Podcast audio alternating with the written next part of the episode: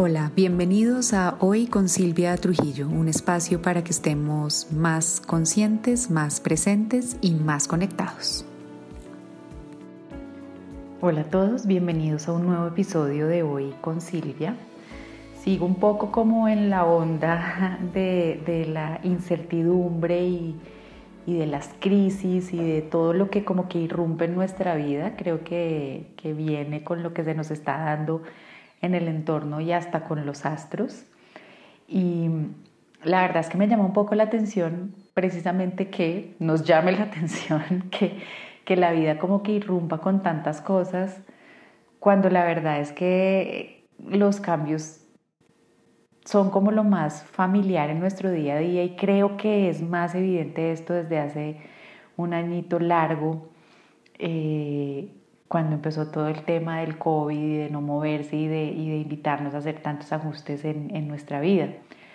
Yo particularmente también en mi vida personal he estado mucho, mucho ahí, ¿no? En esos momentos como de crisis y de quiebre. Creo que todos lo estamos a lo largo de nuestra vida, algunos más que otros y algunos con unos niveles de profundidad mayores, pero al final todos nos enfrentamos a situaciones eh, de crisis, crisis grandes, el paro, el COVID, en mi caso la muerte de mi hija, eh, crisis medianas, ¿no? crisis laborales o de relaciones o esas crisis de, de, edad en las que uno no se halla. Y crisis pequeñas, ¿no? El café que se me derrama por la mañana, la cita que me cancelaron, o la hija que no se quiere meter a bañar. En fin, todos vivimos como rodeados de todas estas circunstancias como que irrumpen de esos planes idealizados que, que, que nos inventamos realmente y al final no sabemos qué va a seguir en nuestra vida por más que hagamos el esfuerzo de planearla milimétricamente, siempre irrumpirán cosas que nos cambian de camino y siempre irrumpirá la posibilidad o existe la posibilidad de que surja alguna crisis, ya habiéndoles dicho que por crisis estoy hablando desde la pataleta de mi hija por no bañarse hasta, hasta la muerte de un familiar, un diagnóstico. En mi vida anterior, no, no la real vida anterior, en mi vida anterior, en esta vida, em, trabajaba en las áreas de comunicaciones y relaciones públicas y nos ponían siempre a hacer algo que se llamaban los planes de gestión de crisis, ¿no? Y era toda una dedicación de todas las personas de la empresa como de tratar de prepararnos para, para cómo actuar ante una crisis de ahí cogí como mucha esa experiencia de saber que uno debería estar, debería estar algo preparado, y digo el algo pues porque al final las cosas nunca, nunca se dan como uno las planea las prevé, pero sí me di cuenta que ayudaba a tener un manual o algo por escrito y instrucciones claras para las diferentes personas de qué hacer en dado caso. Y asimismo me di cuenta eh, conscientemente, como les digo, para hacer el podcast, que creo que el periodo más largo de zonas seguras sin ninguna interrupción en la vida de un ser humano puede ser por ahí máximo un mes. Mentira, no sé. Pueden ser muchos años, pero yo creo que si todos hacemos el ejercicio honesto, vamos a ver que a lo largo de nuestra vida se han presentado diferentes situaciones de quiebre o crisis, como digo, grandes, medianas o chiquitas. Y es esa mezcla de las dos experiencias, la del mundo laboral y la de hacer un análisis de mi vida, que me llevó a pensar que sería chévere como tener uno definidas unas, unas estrategias de esas crisis de la vida, no por paranoia ni por hipercontroladora y planeadora, que ojo tiendo a hacerlo, sino simplemente como para que uno tenga una, una guía general de cómo gestionar mejor esas situaciones que sí o sí se van a presentar eh, y es así, así como es importante cuando uno llega a un lugar que le digan dónde están las rutas de evacuación, ¿no? Por si llega a pasar algo, no es que lo quieras invitar a que pase, pero pues va a ser más seguro para ti y vas a hacer menos rollo si sabes qué hacer en caso de.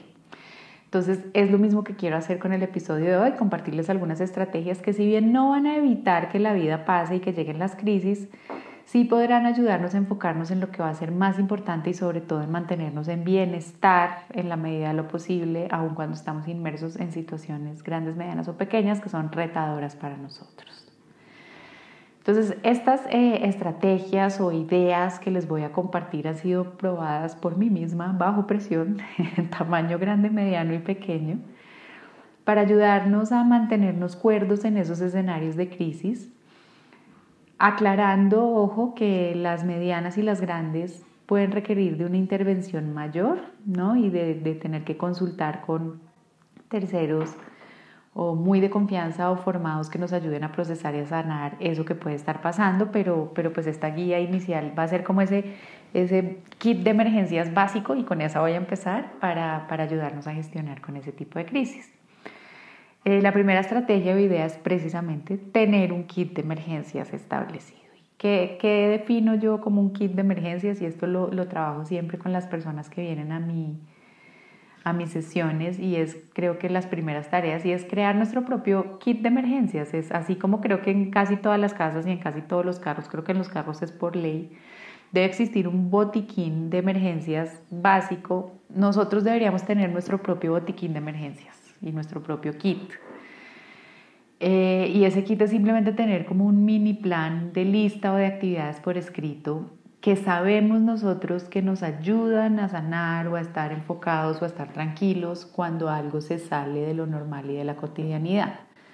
Entonces aquí los voy a poner a que se tomen un rato para pensar y luego escribir, ideal tener por escrito y puede ser en una nota en el celular o en una hojita o donde quieran.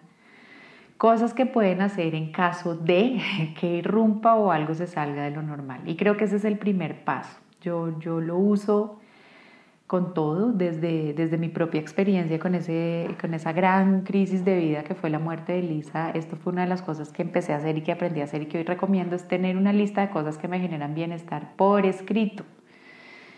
¿Por qué por escrito? Pues porque en el momento en que irrumpe la crisis no estamos pensando claramente ni estamos para pensar, oh, ¿qué es lo que disfruto hacer y qué me quiero poder hacer? Entonces, tener ese kit de emergencias ya armado, así como uno tiene el botiquín en la casa, con el agua oxigenada, la curita, la venda o lo que sea, es tener por escrito qué me puede devolver a mi bienestar.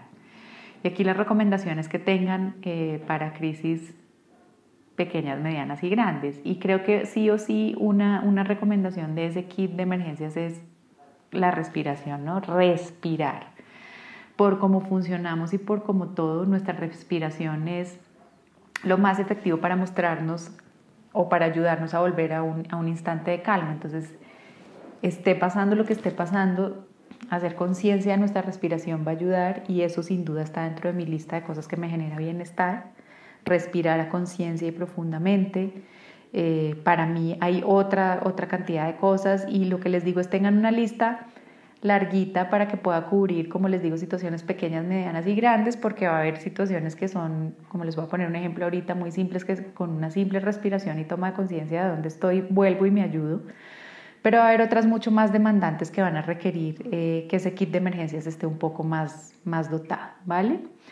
Entonces yo les digo, yo lo uso con toda hora, por ejemplo, y ese kit de emergencias tiene que estar muy sustentado en su propia realidad y en su propia cotidianidad. Entonces es identificar cuáles pueden ser los factores de riesgo de crisis en mi vida hoy, eh, factores de riesgo de la crisis, además de lo que está pasando en el mundo por la pandemia que está y de lo que está pasando en el país eh, que también está, está eh, mis hijas, mi pareja y mis gatos, porque sé que han hecho, que me han pasado cosas que me sacan, que me llevan a modo crisis, como que mis gatos se hagan pipí donde no deben o que mi hija me haga una pataleta porque no se quiere bañar.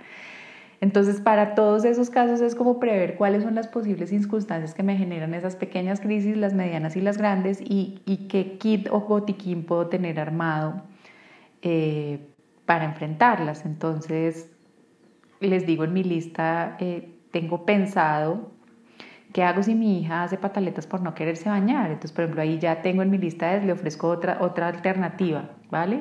Si no te quieres bañar ahorita, entonces quieres desayunar y ya lo tengo pensado antes, entonces en el momento que empieza la pataleta de una vez le digo, listo, ¿te quieres bañar o quieres desayunar? Y ahí ya estoy empezando a gestionarla. En vez de si empiezo, pues te tienes que bañar ya, pues hice la crisis más grande. Eso es un ejemplo de una crisis chiquita. Una mediana, ¿qué pasa si tenía planeado todo el día para ir a hacer vueltas a Bogotá y por el paro no puedo salir? Eh, entonces, ¿qué alternativas tengo para gestionar eso? ¿Qué vueltas puedo hacer eh, eh, de manera virtual?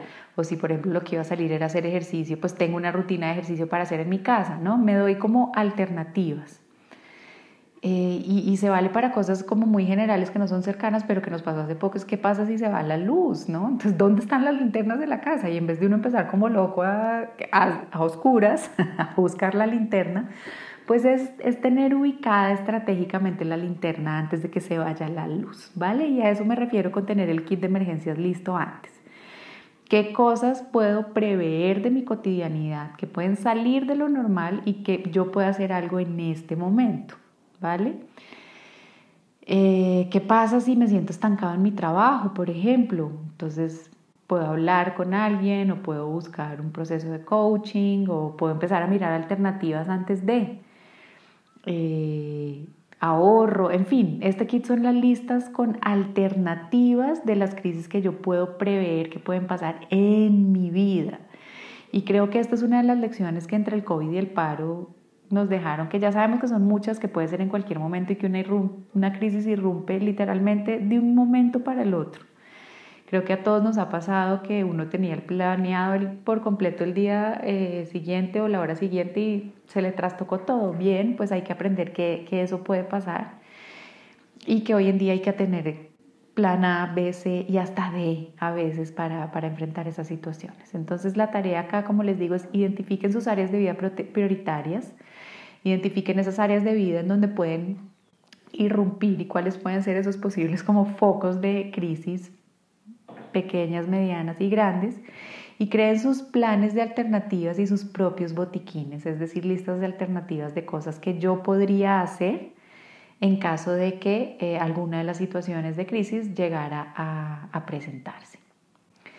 La segunda recomendación es aceptar lo que está pasando. Yo sé que esto suena a veces obvio, odioso, eh, harto, a New Age, a cosa de la nueva era y de esoterismo y nada que ver. La verdad es que al final es lo más es lo más científico del mundo saber que si uno acepta algo lo libera. Creo que eso tiene comprobación en tiempo y espacio como lo requieren las leyes de las ciencias naturales. Porque lo que pasa es que normalmente lo que complica una crisis es o congelarse porque uno no sabe qué hacer, o ponerse a luchar en contra de la crisis porque no queremos que pase lo que está pasando. Y ahí caemos en extremos que lo único que hacen es agravar y complicar más la crisis, que es o no hacer nada porque me quedo congelado y dejo que la crisis me estalle en la cara, o pelear contra la crisis que termina es por reforzar. Entonces la clave es aceptar sin caer ni en la victimización, ni en el pánico, ni en evadir, ni en pretender que no está. Entonces creo que la pregunta fundamental es decir, ¿qué está pasando en este momento cuando irrumpe la crisis? Y hacerse la pregunta en voz alta, créanme que ayuda porque a veces uno necesita salir de ese, de ese guion monólogo silencioso mental en el que está. Entonces simplemente decir duro, ¿qué es lo que está pasando? Eh, a mí me ayuda. Entonces yo, por ejemplo, cuando por la mañana, ah, ¿qué es lo que está pasando? Que mi hija no se quiere bañar o en otra circunstancia de una crisis mediana, ¿qué es lo que está pasando? Que me acaban de robar. O qué es lo que está pasando? Que me quedé sin trabajo. ¿Qué es lo que está pasando? Que estoy enfermo o que a X le dieron un diagnóstico de ponerle el nombre en tiempo real a lo que está pasando ni para atrás ni para adelante, porque cuando empiezo a comparar es qué es lo que está pasando, que mi hija no se quiere bañar. Y yo antes tenía la mañana tan feliz y ayer sí se quiso bañar, nada, ahí perdiste, lo mismo de me robaron la casa, es que no debería haber ladrones en el mundo, me fui para adelante, me fui para otro lugar y no estoy aceptando lo que está ocurriendo en este momento. Entonces, aceptar nos saca de la negación y nos impulsa a la acción y si ya tenemos un kit de emergencias escrito, que era lo que hicimos en el, en el punto 1, vamos a saber cuál es el siguiente paso que podemos dar para no ni congelarnos por la crisis ni agrandar más la crisis. Por ejemplo, si me robaron el carro y yo tengo escrito, tengo seguro de mi carro, hombre, pues tengo el seguro, tengo que llamar al seguro. Y es, después de la aceptación me impulsa la acción que sí puedo hacer en ese momento para ayudarme a gestionar lo que sí puedo gestionar. ¿Mm? Y así vamos a ir un paso a la vez que nos va a ayudar a, resolver o a por lo menos evitar que la situación complicada o que irrumpe se vuelva mucho más grande de lo que es. La siguiente estrategia es dejarse sentir. Como cultura y como sociedad somos analfabetos emocionales. No nos enseñaron qué hacer con nuestras emociones, por eso tendemos a hundirnos en ellas o a evadirlas. Y, de esto me acuerdo del mundo corporativo, más o menos pretendían que uno fuera de palo en la mitad de una crisis y creo que esa fue siempre la patica que creo que le faltó a esos planes. Y es que no cuentan con que, pues hombre, uno está muerto del susto, si hay una crisis real, es más, yo me ponía nerviosa en los ejercicios imaginarios, porque, porque ya sabemos que el, el cerebro recibe tanto lo real como lo imaginado, entonces es... Creo que es un error pretender que alguien sea de palo y más en un momento de crisis, ¿no? Entonces, eh, una estrategia para saber qué hacer en una crisis no se trata de no sentir ni de bloquear los sentimientos. Es más, creo que es aún más dañino bloquear o negar el miedo o cualquier otro sentimiento eh, que aparezca eh, cuando irrumpe una crisis que aceptar que está ahí y buscar formas de liberarlo. Y creo que en eso último está la clave. Esas frases cuando uno está en crisis de no puedo tener miedo que alguien le dice a uno no tengas miedo, estás tranquilo, no te preocupes, por mi propia experiencia vienen más desde alguien que se siente incómodo con mi estado emocional o con sus propias emociones que alguien que realmente entiende y me quiere ayudar. Entonces, precisamente, pues ese no es el tipo de personas con las que yo quiero estar o acudir eh, cuando, cuando estoy en mitad de una crisis o de algo que, que irrumpe en mi vida. Entonces, lo que yo me puedo pensar es ponerse bravo si un hijo le está haciendo una pataleta a uno es normal. Una pataleta es detestable y es odiosa y altera a cualquier ser humano. Eh, frustrarse por quedarse sin trabajo es normal. Sentir impotencia cuando uno lo han robado, pues por Dios, claramente que se debe sentir uno así. Entonces, es dejarse sentir la emoción que uno está sintiendo y a veces esa emoción y liberarla, ojo, y a veces uno la libera con un grito o con una grosería o a veces uno la libera respirando hondo o a veces uno la libera diciendo me tengo que ir a hacer ejercicio, salir a correr, eh, ¿saben? Lo que le funciona a cada quien, pero lo importante acá es reconocer que estoy sintiendo emociones y liberarlas y reconocer y aceptar nuestros sentimientos es fundamental para tener una adecuada gestión de crisis porque si estoy pretendiendo que no estoy sintiendo nada, me estoy echando una carga adicional y no voy a estar tan claro eh, y como tan abierto a pensar en opciones y en posibilidades de qué hacer ante la crisis. La siguiente recomendación es, a ver si la logro pasar bien, estar donde realmente estamos. Voy a ponerles un ejemplo aquí para ver si, si me ayuda a, aclararlo más. Yo tengo recuerdos, creo que fotográficos, de cómo era la sala de espera o cómo era la UCI en la Santa Fe, en donde trascendió Elisa, o cómo son, cómo son los, los, los cuartos donde le hacen a uno las ecografías. Sé hasta cuántas sillas había hasta cuántos puestos había en la sala de espera, sé cómo era el baño, o sea, en este momento que les estoy hablando, mi, mi, mente se está yendo a cada uno de esos espacios. Me acuerdo perfecto del baño donde uno se cambia del color de las batas que uno le da, lo que nunca me acuerdo ni estando allá, si esa bata se amarra para adelante o para atrás, siempre me toca preguntar, pero bueno. Tengo recuerdos muy nítidos de cada uno de esos espacios y de esos lugares. Y, me acuerdo que alguien me dijo una vez, ya no me, ni me acuerdo quién fue ni cuándo, me dijo que estuviera siempre donde estaban mis pies. Creo que fue en un, en un retiro de yoga. Que, que, la mente debe estar donde están los pies. Eh, y creo que a eso me refiero con estar donde estamos. Es la mente y sobre todo cuando estamos ante situaciones que irrumpen o de crisis, se crea unos guiones y por lo general son guiones nefastos o a veces son unos guiones súper lindos y ninguno de los dos se ajusta a la realidad y creo que eso complica aún más las crisis. Entonces estar donde están nuestros pies es, hacer una pausa y estar atentos al lugar donde estamos nos ayuda a volver al momento presente y ahí en ese momento presente es en donde realmente vamos a poder actuar. Eh, entonces yo me acuerdo, por ejemplo, en esa espera eh, para entrar en la UCI era ver dónde estaba, estoy en una UCI, ¿no? Y es cero chévere estar en una UCI, pero ahí era donde tenía que estar porque ahí era el único lugar donde realmente podía actuar, ¿no? Y estando ahí era que podía tomar la decisión de qué paso siguiente podía hacer, ¿no? Sentarme al lado de mi hija, decirle una palabra linda, enfocarme en estar ahí presente con ella en vez de estar mentalmente preocupándome por una cantidad de cosas. Y cada vez que la mente empezaba con su guion, porque empezaba, yo volvía a mirarme los pies y me acuerdo de las polainas esas que le hacen poner a uno. Y me las veo en los pies, pero eso me devolvía a mí a estar donde debía estar. Eh, y una vez volvía, me enfocaba en respirar, ¿no? Y en decir, estoy aquí y ahora, y aquí y ahora, esto es lo que puedo hacer. Después, más adelante, podré abordar lo que siga. Entonces creo que esa frase es poderosa y también les puede, les puede ayudar. Yo a veces me acuerdo de esos momentos, como en este momento que se los estoy contando, y pienso en todo lo que podría haber hecho o no haber hecho y reescribo mentalmente el pasado, lo que podría o lo que debería haber hecho y el resultado al final siempre es el mismo, ¿no? Pues pasó lo que pasó, pero sí era diferente cuando yo estaba presente en donde estaba a cuando estaba preocupada. Sí era diferente no estar en el ahora.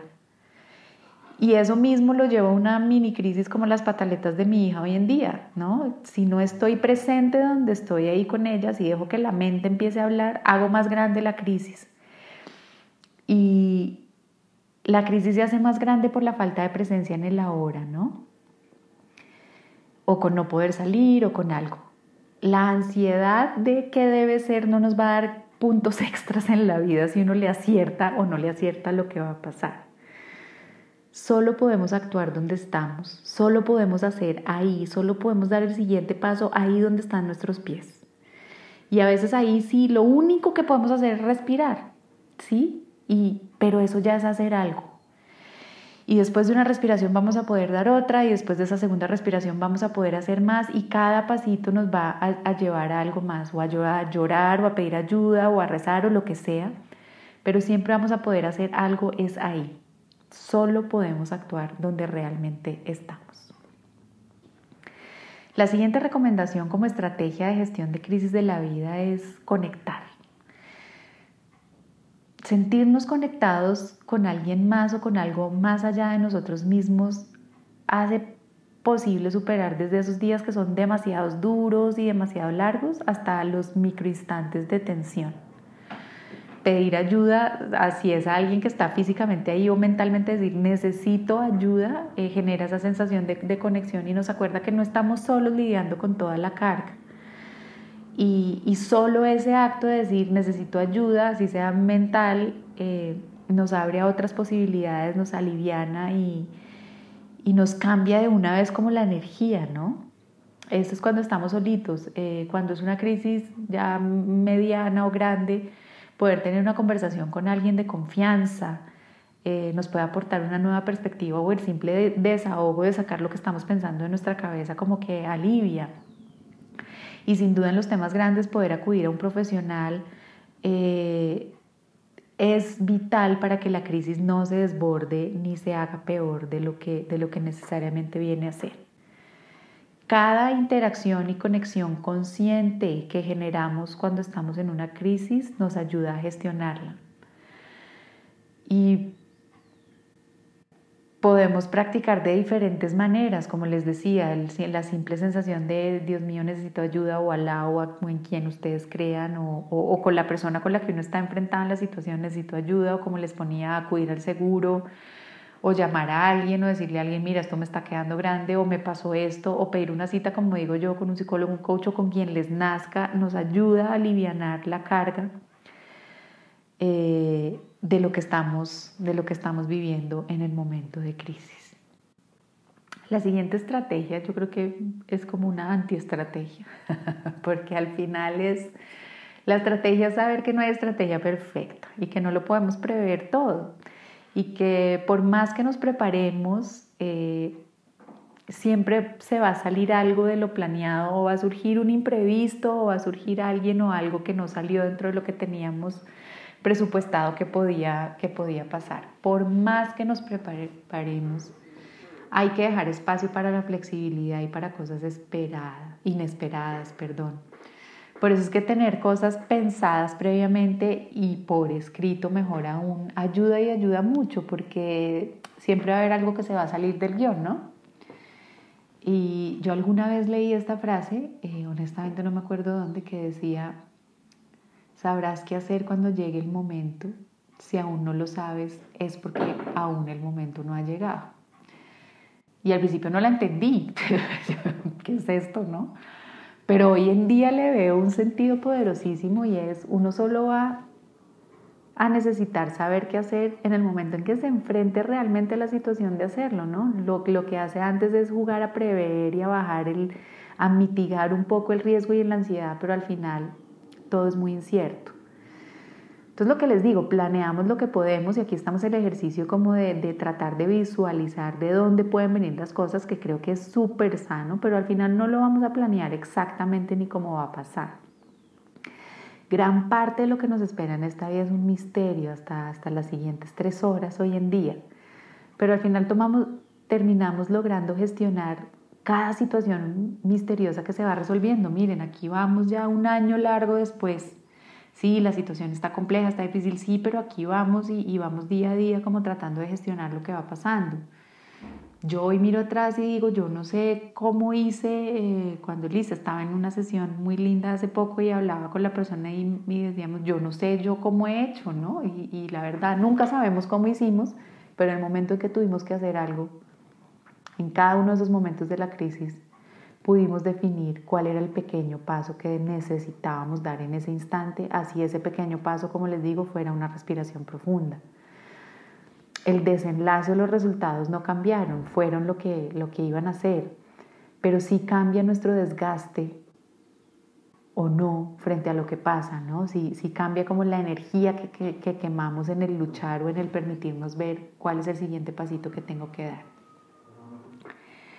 Y la última estrategia, eh, y estaba más como una recomendación que les doy, es en medio de una crisis pequeña, mediana o grande, siempre buscar la belleza colateral. Hay una película que les recomiendo, que recomiendo mucho a las personas que vienen a trabajar conmigo, que se llama Belleza Colateral precisamente.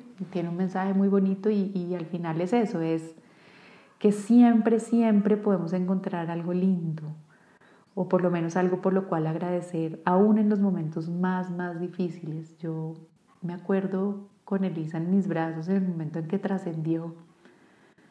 Primero agradecer por un profundo estado de paz que era súper contradictorio a todo lo que estaba pasando, pero pues qué hago, estaba ahí, no lo puedo negar. Y segundo, cómo empecé a agradecer por esa fuerza de amor que sentía, por haberla podido tener en mis brazos, por todos los cuidados médicos que le pude dar. En fin, uno si mira siempre encuentra cosas por cuales, por cuales agradecer. En caso cuando es que no podemos salir, pucha, agradecer por tener un lugar en donde estar y en donde quedarnos, ¿no? En fin, siempre si uno intenta logra encontrar la belleza colateral de todos los momentos. Y al empezar así sea con una cosita, uno va a ir siguiendo con otra y con otra y con otra. Ojo, aquí no se trata de negar o de evadir lo que está pasando, por eso digo buscar la belleza colateral, porque es buscarla, no va a aparecer así inmediatamente, y segundo, porque se vive al mismo tiempo del quiebre, del quiebre de la crisis o del dolor. Una risa, un atardecer, el simple hecho de respirar, como les decía ahorita, poder dar un baño de agua caliente, en fin, hay muchas pequeñas cosas de las cuales agarrarnos en una crisis.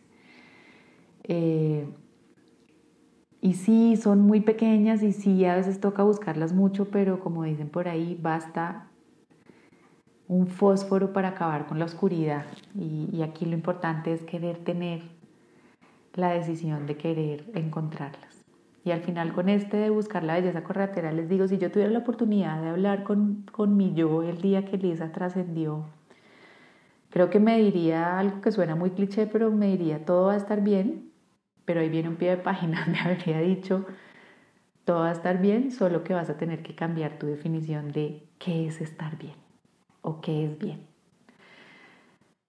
Entonces, les pido por hoy, no pierdan, no pierdan su mente ni se desgasten solo quedándose en luchar en contra de la crisis o de lo que está pasando, de lo que irrupció, ni tampoco se quejen, queden, perdón, congelados ni anclados ahí, sino más bien empiecen a, pensar en este tipo de estrategias que, van a poder hacer cuando algo se salga de, lo que ustedes consideran normal o cotidiano y sepan que siempre van a encontrar en lo más profundo de ustedes algo que les ayude a dar el siguiente paso y a gestionar esa crisis. Tengan paciencia con ustedes mismos, permítanse sentir y les hago el resumen tengan listo el kit de emergencias, acepten el momento que está pasando, en el momento en el que está pasando, permítanse sentir, estén donde están sus pies, busquen conectar con algo más allá de ustedes o con alguien más, sepan que no lo van a poder prever absolutamente todo y esfuércense por buscar la belleza colateral. Espero que este episodio les aporte mucho, les ayude con tanta cosa que nos está pasando a todos por ahí. Me encantará que pasen por redes a saludarme. Anuncio parroquial, eh, me hackearon el Instagram. Ahora en Instagram me encuentran como arroba Silvia Trujillo Coach. Me encantará que nos veamos por ahí, que me pasen a contarme cómo van. Les dejo un abrazo enorme y para mí siempre una delicia haber podido compartir este espacio con ustedes. Feliz semana.